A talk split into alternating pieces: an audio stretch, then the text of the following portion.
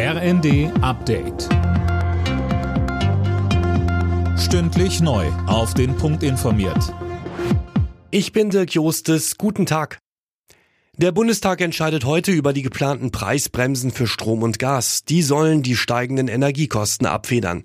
Daniel Stuckenberg. Geplant sind die Preisbremsen ab März, sie sollen aber rückwirkend auch für Januar und Februar gelten. Bis zuletzt hatten die Regierungsparteien noch darüber verhandelt, wie genau die Entlastungen funktionieren sollen. Die Pläne sehen aktuell vor, dass Verbraucher für ihren Basisverbrauch einen vergünstigten Preis pro Kilowattstunde zahlen. Die Differenz zum Marktpreis für Strom und Gas zahlt der Staat an die Energieunternehmen. Während die Strom- und Gaspreisbremse für deutsche Haushalte durch den Bundestag soll, wird auch beim EU-Gipfel in Brüssel heute über ein ähnliches Thema diskutiert.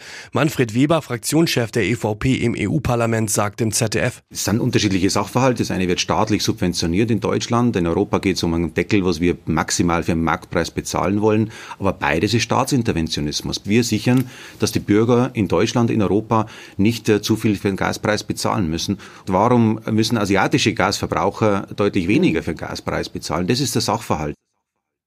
Unter anderem Deutschland sträubt sich, befürchtet wird, dass die Anbieter ihr Gas woanders verkaufen könnten.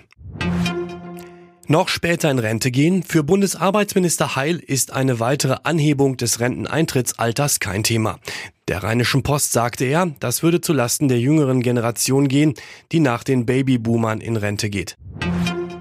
Im Kampf gegen die hohe Inflation hebt die US-Notenbank Fed erneut die Zinsen an. Der Leitzins steigt um 0,5 Prozentpunkte auf ungefähr 4,5 Prozent an. Die amerikanischen Notenbanker hatten den US-Leitzins in den vergangenen Monaten bereits mehrfach angehoben. Alle Nachrichten auf rnd.de